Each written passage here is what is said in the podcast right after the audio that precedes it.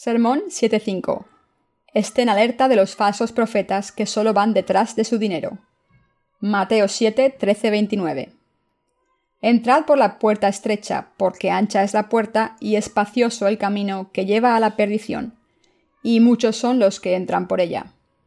Porque estrecha es la puerta y angosto el camino que lleva a la vida, y pocos son los que la hallan.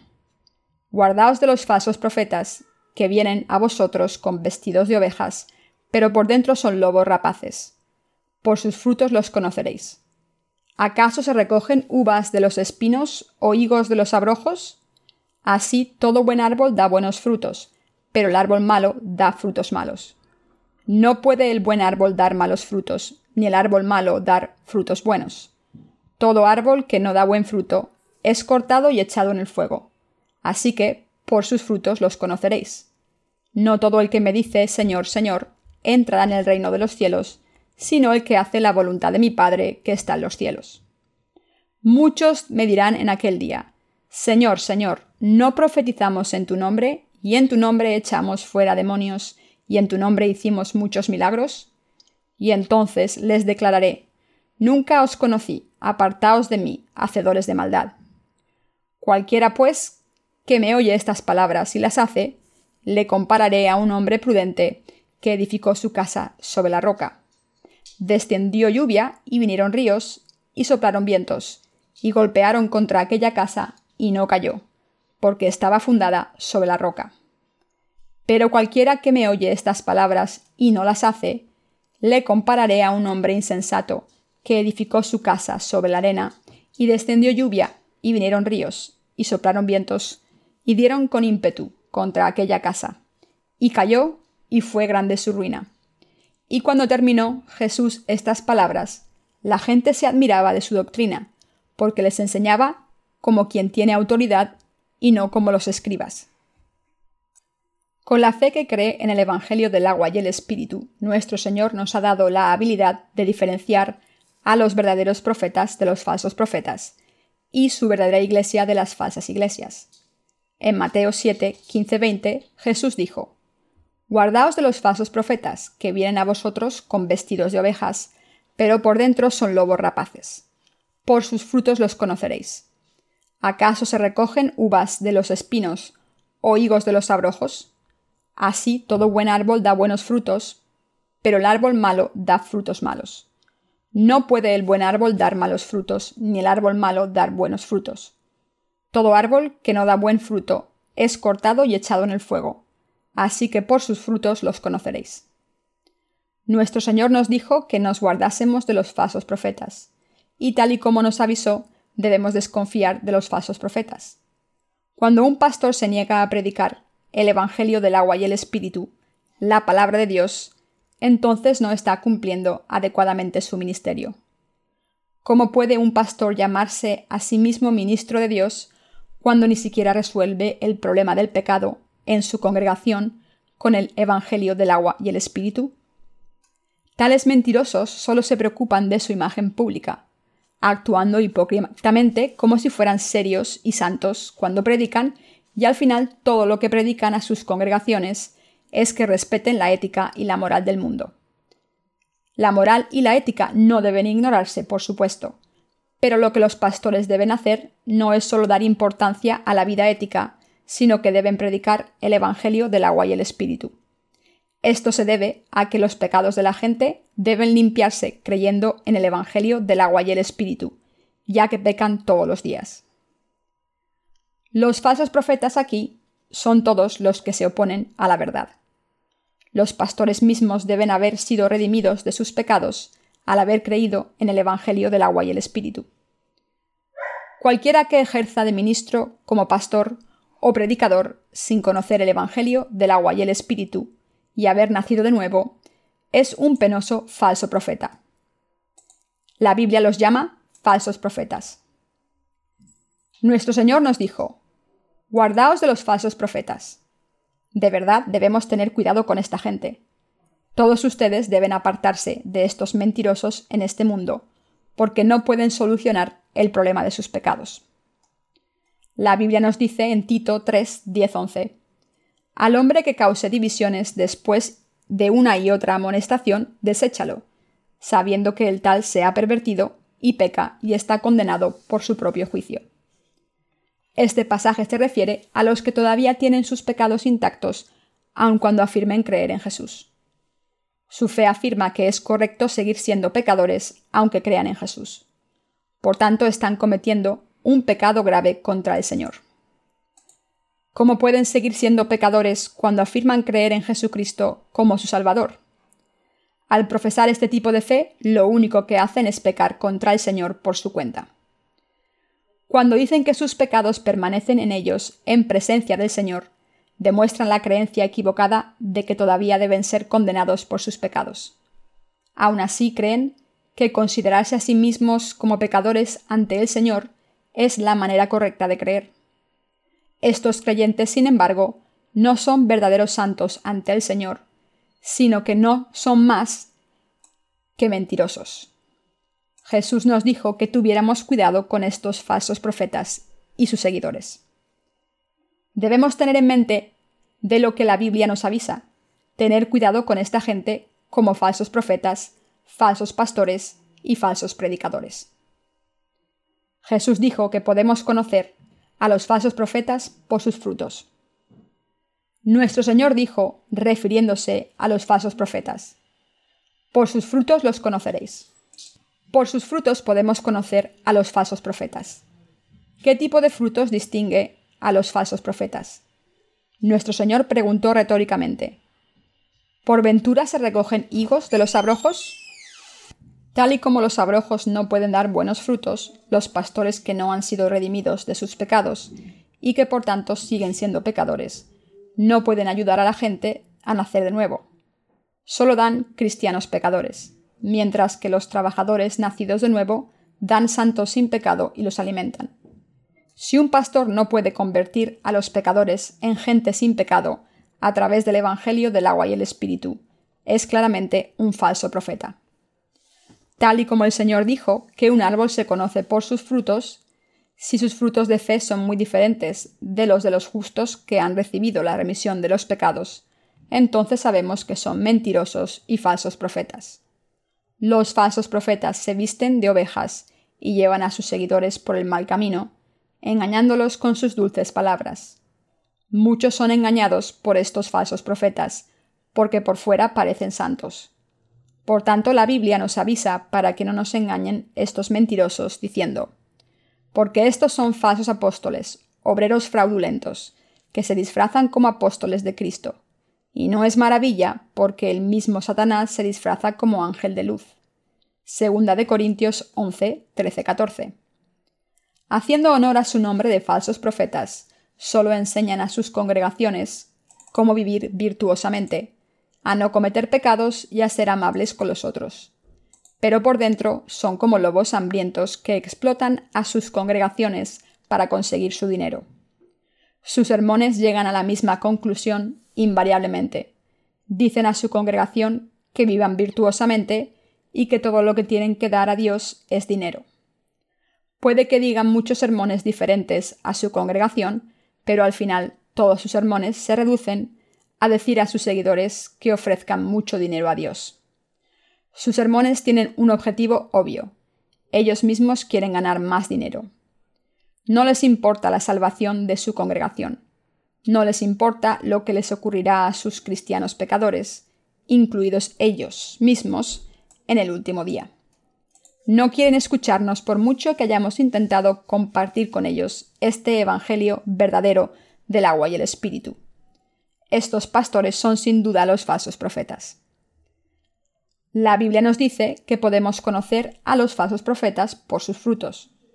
Podemos distinguirlo viendo si predican o no la palabra del Evangelio del agua y el Espíritu, la palabra de Dios, y examinando si alguno de sus seguidores llegó a creer en la palabra del Evangelio del agua y el Espíritu y a recibir la remisión de sus pecados a través de ellos. Por supuesto, ellos predican aparentemente la palabra de Dios, pero no surge ninguna obra de salvación de los que predican. Al creer en la palabra del Evangelio del agua y el Espíritu, no solo podemos saber si son verdaderos o falsos profetas por su fe, sino que además no seremos engañados por estos mentirosos. El Evangelio del agua y el Espíritu es el barómetro que separa a los falsos profetas. Por tanto, nosotros, los nacidos de nuevo del agua y el Espíritu, Juan 3, 10, somos el pueblo de Dios y sus siervos que pueden diferenciar los malos árboles de los buenos. Examinemos ahora las características de los falsos profetas, detalladamente.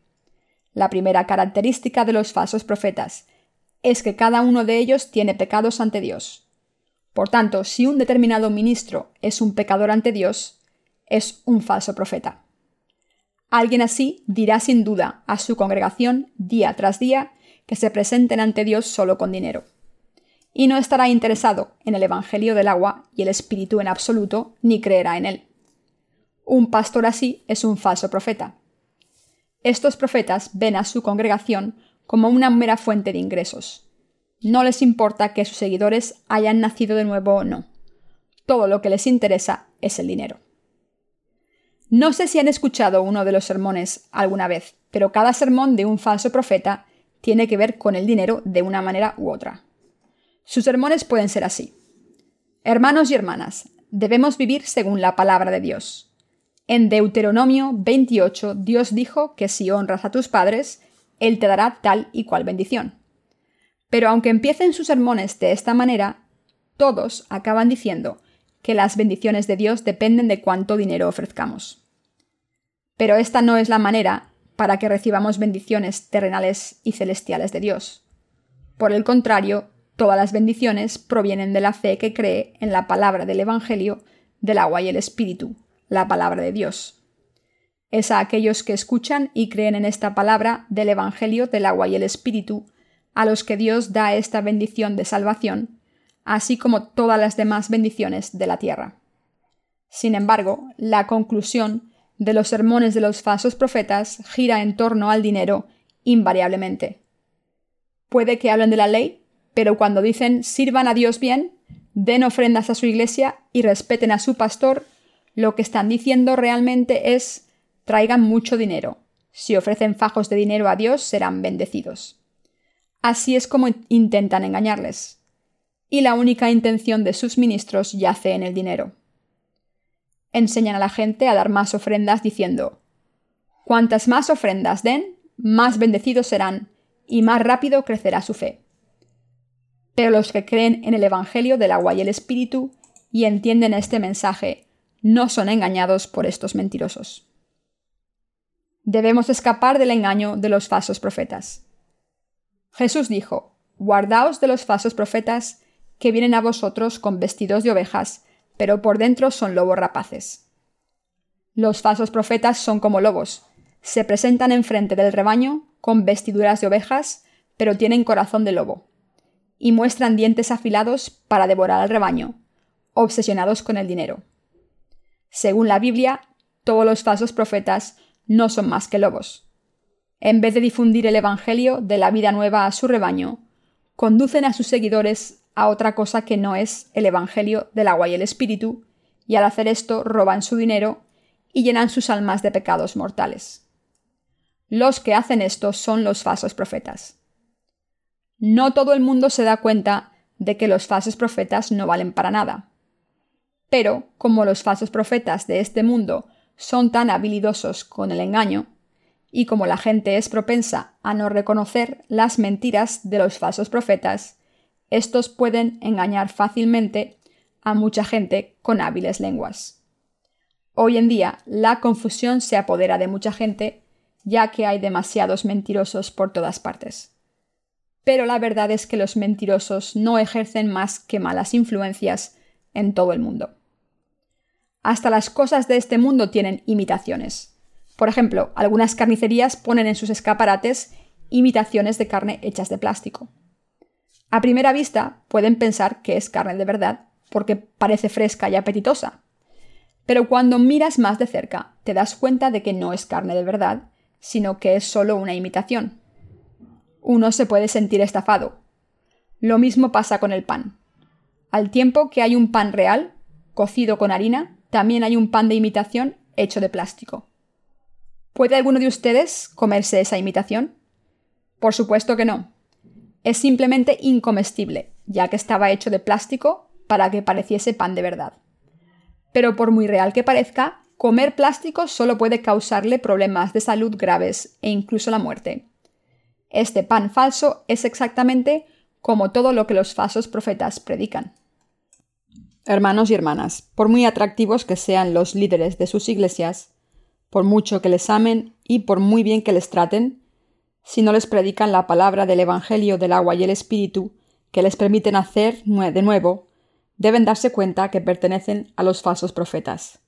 Toda esta gente son falsos profetas que no son más que asalariados espirituales. La Biblia nos dice claramente que tengamos cuidado con esta gente. Nuestro Señor describió a los falsos profetas como lobos voraces. ¿Todavía están bajo el cuidado de estos profetas? Esta gente no está explotando su dinero, sino que lo que es aún más grave, está robando sus almas.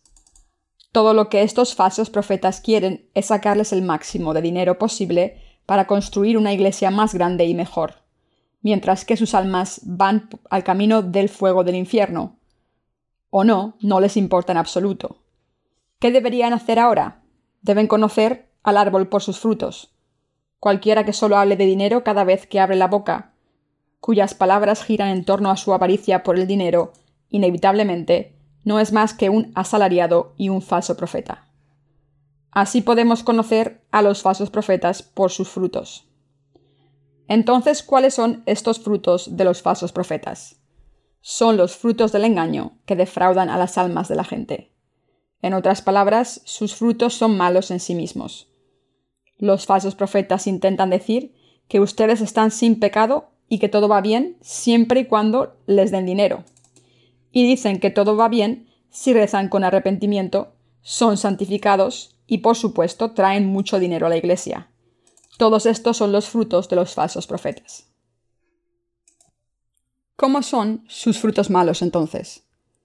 Los frutos de sus malvados ministerios se presentan intentando incrementar sin cesar sus congregaciones en número cuando llevan sus iglesias como si fueran negocios. ¿Qué técnicas emplean para atraer a gente a sus iglesias? Entre otras tantas, una de las técnicas más notorias es ofrecer premios y recompensas terrenales a sus seguidores por traer a más gente a sus iglesias. Por ejemplo, ofrecen un gran frigorífico a alguien que traiga a la iglesia 20 miembros nuevos al año, un aparato de aire acondicionado de alto rendimiento a quien traiga 30 miembros nuevos, un utilitario a quien traiga 50 miembros nuevos y un coche familiar a quien traiga 200 miembros nuevos al año. Al ofrecer grandes premios como estos, los falsos profetas exhortan a sus seguidores a traer aún más miembros a su redil. Puede que piensen que todo esto es increíble, pero no me estoy inventando ninguna historia, sino que esto es lo que está ocurriendo en algunas comunidades cristianas del mundo. ¿Cuán malvado es esto? ¿Es la Iglesia de Dios solo un banco o un centro comercial? Y una vez han traído más miembros de la Iglesia, ¿qué les hacen los falsos profetas? Dios les daría su aprobación si predicaran el Evangelio del agua y el Espíritu y ayudaran a sus seguidores a recibir la remisión de los pecados. Pero todos podemos ver claramente que el dinero es lo único que les interesa. Entonces, ahora que los falsos profetas han atraído almas a sus iglesias, ¿cómo les predican? Jesús les quiere. Por cierto, a aquellos que han venido a nuestra iglesia por primera vez, les daremos una lujosa sombrilla de primera calidad. Una para cada hermano y hermana una sombrilla extra grande que pueden usar con sus novias. Creen que si los nuevos miembros vienen a sus iglesias por los premios, al final se convertirán en un mayor de la iglesia o en diáconos, aunque no conozcan el Evangelio del agua y el Espíritu, y llenarán las arcas de la iglesia con todo tipo de ofrenda, desde el diezmo hasta ofrendas de acción de gracias, y esta y la otra ofrenda hasta el día en que mueran. Entonces, en general, sería una empresa rentable. Para estos falsos profetas, la pequeña inversión de hoy se traduce, efectivamente, en el enorme provecho de mañana. Por eso los falsos profetas celebran estas reuniones con premios. Si fueran a sufrir una pérdida, de ninguna manera las celebrarían. Digamos que de 500 miembros nuevos, solo un 10% de ellos se quedasen. Entonces aún sería rentable. dado que esos 50 miembros llenarían las arcas de las iglesias durante toda su vida. Estos son los frutos de los falsos profetas. En Corea, esta comercialización del cristianismo ha sido tan desenfrenada que hace poco se hizo una canción que se burlaba de esto. La letra empezaba más o menos así. Nos dijeron que fuéramos a la iglesia y nos dijeron que creyéramos en Jesús. Entonces nos pidieron dinero, dinero y dinero. De lo único que hablan los falsos profetas es de dinero, dinero y más dinero. Uno de ellos podría decir, construyamos un templo santo y consagrémoslo a nuestro Dios. Hermanos y hermanas, Dios quiere bendecirnos aquí. En el libro de Habacuc, Dios le dijo al profeta Habacuc que construyera su templo. Y Dios también dijo que aquellos que no se unieran a esta tarea serían maldecidos. El pasaje nos dice que los que dieron mucho por el templo recibieron grandes bendiciones de Dios. Presten atención a este pasaje del libro de Habacuc. Entonces, escribe el pasaje de Habacuc en una pancarta y la cuelga en lo alto, trae un predicador evangelista para provocar emociones y va pasando el cepillo. Entonces le dice al diácono que cada uno debería pagar 300 metros cuadrados de suelo. Los mayores al menos 1.500 metros cuadrados y los miembros normales 5.000 ladrillos. Se forma un comité de construcción y empieza a sacarle dinero a la congregación como si le fuera la vida en ello. Hermanos y hermanas, si se necesita una iglesia más grande para Dios, entonces se debe construir. No digo esto para que sea malo en sí, pero si no es necesario, si la iglesia actual es suficientemente grande para albergar a toda la congregación, ¿se debe construir una más grande? Los falsos profetas están aún interesados en el dinero y encuentran cualquier excusa para sacarles cada vez más dinero a sus congregaciones. Y la motivación por esta innecesaria y gratuita expansión de la Iglesia no es más que otra excusa. No hace más que decir que debemos ofrecerles montones de dinero para servir al Señor, y si alguien cumple sus órdenes, declaran que su fe es grande. Algunos de ellos muestran un gráfico para tomar nota de todo, para mostrar qué diácono dio tal cantidad de dinero o diezmo. Hacen imposible que la gente sin dinero vaya a sus iglesias. Esta es la misma fe de los falsos profetas, y estos son sus frutos. Debemos hacer la voluntad de Dios Padre. Queremos hacer la voluntad de Dios Padre. No debemos llevar a cabo nuestra propia voluntad obstinadamente, sino hacer cada buena obra según la voluntad del Padre. ¿Quién puede hacer la voluntad de Dios Padre? Solo sus hijos pueden. ¿Quién está dispuesto a hacer la voluntad de Dios Padre? Los que están dispuestos a hacer la voluntad de Dios Padre son solo sus hijos. Por tanto, solo los que creen en el Evangelio del agua y el Espíritu pueden seguir la voluntad del Padre. Y como hemos recibido la remisión de los pecados al creer así, y nos hemos convertido en sus hijos, estamos siguiendo la verdadera voluntad de Dios Padre. Hacer la voluntad del Padre es recibir la remisión de los pecados, creyendo en el Evangelio del agua y el Espíritu, y dejar que todo el mundo sea librado de todos sus pecados. Esto es lo que significa hacer la voluntad del Padre Celestial. Sin embargo, hay muchos falsos profetas en la comunidad cristiana de hoy en día. Obran iniquidad en vez de hacer la voluntad de Dios. Dios rechazará a estos mentirosos el último día. Estos falsos profetas se quejarán a Dios cuando sean rechazados. Pero Señor, ¿por qué nos rechazas cuando hemos trabajado sin descanso por ti? ¿No profetizamos tanto por ti? ¿No profetizamos para que todo el mundo crea en ti? Expulsamos demonios en tu nombre, curamos a los enfermos y construimos y dedicamos las iglesias más grandes para ti.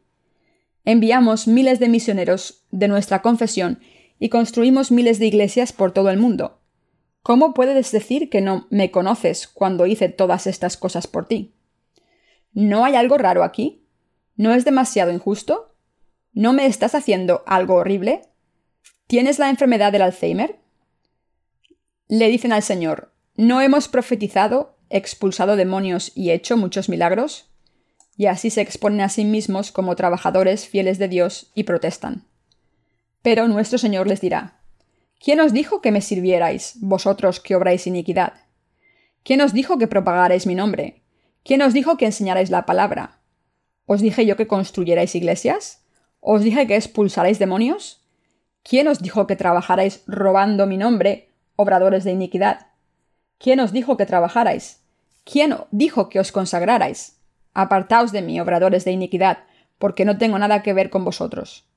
Si no hubierais hecho estas cosas, habría sido mucho más fácil para mis siervos de verdad el haber difundido el Evangelio del agua y el Espíritu, pero no habéis hecho más que entorpecer sus esfuerzos.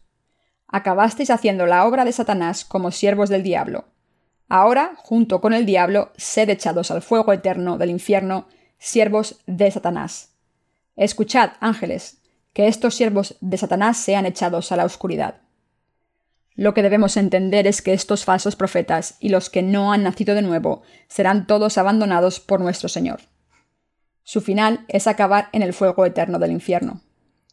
Debemos reconocer que entre la gente religiosa de hoy hay muchos que serán echados a este lugar. Lo sabremos cuando estemos en el infierno, pero he oído que el infierno estaba ya lleno. ¿Habrá sitio para mí? A lo mejor Dios me manda al cielo porque no hay sitio en el infierno. Hay mucha gente que dice cosas tan osadas, descabelladas y estúpidas como esta. No tienen de qué preocuparse porque hay un número incontable de personas destinadas al infierno, que es un sitio suficientemente amplio como para acomodarlos a todos ellos y tener espacio de sobra. Échenle un vistazo a las estrellas del cielo. Es más que probable que algunas de las estrellas que vemos ahora hubieran existido miles de millones de años atrás y desaparezcan pronto. ¿Saben qué grande es esta galaxia? Cuando observamos la galaxia en el cielo de la noche, a muchas de sus estrellas les costó miles de millones de años luz llegar hasta que nosotros las podamos divisar. ¿Y cuántas estrellas hay? Si esto es posible, ¿no habrá sitio suficiente en el infierno para ustedes? Dios es eterno y su divinidad omnipotente abarca el infinito universo. Nuestro Señor es omnisciente, omnipotente y omnipresente. No hay lugar alguno en el universo en el que Él no esté, y no hay nada que no pueda hacer. ¿Creen entonces que nuestro Señor se vería forzado a dejar que los pecadores entraran al cielo por no haber suficiente sitio en el infierno para poner a todos los pecadores y falsos profetas? Si uno pensara bien sobre Dios cuando mirase al cielo o los maravillosos fenómenos de la naturaleza, dejaría su escepticismo y diría Oh Dios mío, lo mejor es creer. Porque las cosas invisibles de Él, su eterno poder y deidad, se hacen claramente visibles desde la creación del mundo, siendo entendidas por medio de las cosas hechas, de modo que no tienen excusa. Romanos 1.20. Debemos conocer a los falsos profetas y mediante qué mentiras engañan a los descarriados. Si los seguimos ciegamente, todos acabaremos en el infierno. Nuestro Señor dijo, Cualquiera pues que me oye estas palabras y las hace, le compararé a un hombre prudente que edificó su casa sobre la roca. A propósito de lo que dijo Jesús, que todo el que escucha la palabra de Dios y la pone en práctica es como aquel que construye su casa sobre roca. Los únicos que escuchan la palabra de Dios son los nacidos de nuevo. Solo los que han sido limpiados de sus pecados al creer en el Evangelio del agua y el Espíritu pueden hacer la voluntad del Padre. Solo los nacidos de nuevo edifican la casa de su fe en el reino de los cielos. Al creer en la palabra del Evangelio del agua y el Espíritu y mantenerse firmes en la palabra, estamos construyendo nuestra casa de fe. Dicha casa que está construida con fe nunca se viene abajo. Más adelante, cuando las inundaciones sobrecojan al mundo, los huracanes bramen y se nos vengan encima los maremotos, como hemos edificado nuestras casas sobre la roca, y como esta roca nos protege de todas las olas, nuestras casas nunca se vendrán abajo. Por el contrario, los que creen en Jesús sin haber nacido de nuevo, han edificado sus casas sobre arena, sobre sus propios pensamientos y por lo tanto el día del juicio final sus casas se derrumbarán estrepitosamente. Por muy bien que hayan construido sus casas sobre arena, cuando lleguen las inundaciones y el agua se cuele en las casas, los cimientos se caerán y las casas se derrumbarán estrepitosamente. Hermanos y hermanas, todos ustedes deben tener cuidado con los falsos profetas que no conocen el Evangelio del agua y el Espíritu, y por lo tanto no han nacido de nuevo, y que conducen a la gente al camino ancho de la destrucción. Un árbol bueno da buenos frutos. Un árbol que es bueno de verdad da buenos frutos. Ya que el árbol en sí es bueno, está destinado a dar buenos frutos. Los nacidos de nuevo son como los árboles que crecen al lado de un río. Siempre dan buenos frutos según la estación del año, por muy insuficientes que sean. Un árbol bueno, si está bien cuidado por el granjero, con fertilizantes y agua, da sin falta buenos frutos. Los justos no dan los frutos de su justicia solamente porque así lo deseen, sino porque escuchan la palabra de Dios y creen en ella. Los buenos frutos provienen de los justos. Todo árbol bueno da buenos frutos. ¿Y qué hay de ustedes? ¿Son árboles buenos espiritualmente? ¿Se han convertido en el pueblo de Dios que ha recibido la remisión de sus pecados al creer en el Evangelio del agua y el Espíritu? ¿Han sido salvados de sus pecados al creer en el Evangelio del agua y el Espíritu y se han convertido así en justos? Solo los justos son verdaderos santos ante Dios. Solo los que creen en el Evangelio del agua y el Espíritu pueden ser los siervos de Dios. Jesús dijo que un árbol se conoce por sus frutos espirituales, así que todos los que no hacen más que hablar de dinero son falsos profetas. Pero los que predican el Evangelio del agua y el Espíritu y dan los frutos de la justicia, son los verdaderos profetas. Si los pastores están obsesionados con el dinero y armar jaleo para construir sus iglesias, aun cuando muchas de sus congregaciones han sido suspendidas y se esfuerzan para que les llegue el dinero, ¿cómo podrían describirlos como buenos árboles? ¿Se complace Dios realmente cuando edifican sus escandalosas e innecesarias grandes iglesias? ¿Se complace con los cristianos ciegos que llenan las enormes iglesias? Hermanos y hermanas, de toda la gente, al menos ustedes deben creer en el Evangelio del agua y el Espíritu y difundirlo a todo el mundo. Para todos nosotros, nuestras vidas en esta tierra son efímeras, y dentro de poco nos presentaremos ante Dios. Una vida dedicada a difundir el Evangelio del agua y el Espíritu, para que otros puedan recibir la remisión de los pecados es la vida correcta a los ojos de Dios. Aquellos que guían a otros para que puedan alcanzar la justicia de Dios al escuchar el Evangelio del agua y el Espíritu con sus oídos, entenderlo con sus mentes y creer en él con sus corazones, y así ser salvados de sus pecados al confesar su fe con sus labios. Solo estos son los árboles buenos que dan buenos frutos. En esta era, todos debemos difundir el Evangelio del agua y el Espíritu, la palabra de Dios a todo el mundo. Debemos enseñarles a los otros quienes son realmente los falsos profetas. Últimamente hemos estado repartiendo nuestros verídicos del Evangelio y hemos estado recibiendo con frecuencia llamadas de nuestros lectores que nos pedían que les enseñásemos quiénes son los falsos profetas. Para nosotros, difundir el Evangelio del agua y el Espíritu es como llevarlos hasta Dios y librarlos de la explotación de los mentirosos. Debemos enseñar a todo el mundo quiénes son los mentirosos y cuál es la fe correcta, y predicar el verdadero Evangelio del agua y el Espíritu para que todo el que crea sea salvado de sus pecados. Lo que debemos comprender es que la senda estrecha, la senda difícil, es la senda que nos lleva a la vida. Pero no hay mucha gente que llame a la puerta estrecha y la busque. Aun así, debemos continuar difundiendo la verdad del Evangelio del agua y el Espíritu a todo el mundo. Y debemos avisar a los que van camino de la destrucción de que están siendo engañados por los falsos profetas. Esto es lo que usted y yo, los que creemos en el Evangelio del agua y el Espíritu, debemos hacer. Nuestro Señor dijo, Otra vez Jesús les habló diciendo, Yo soy la luz del mundo, el que me sigue no andará en tinieblas, sino que tendrá la luz de la vida. Juan 8, 12. Y nuestro Señor dijo que nosotros, los justos, también somos la luz del mundo.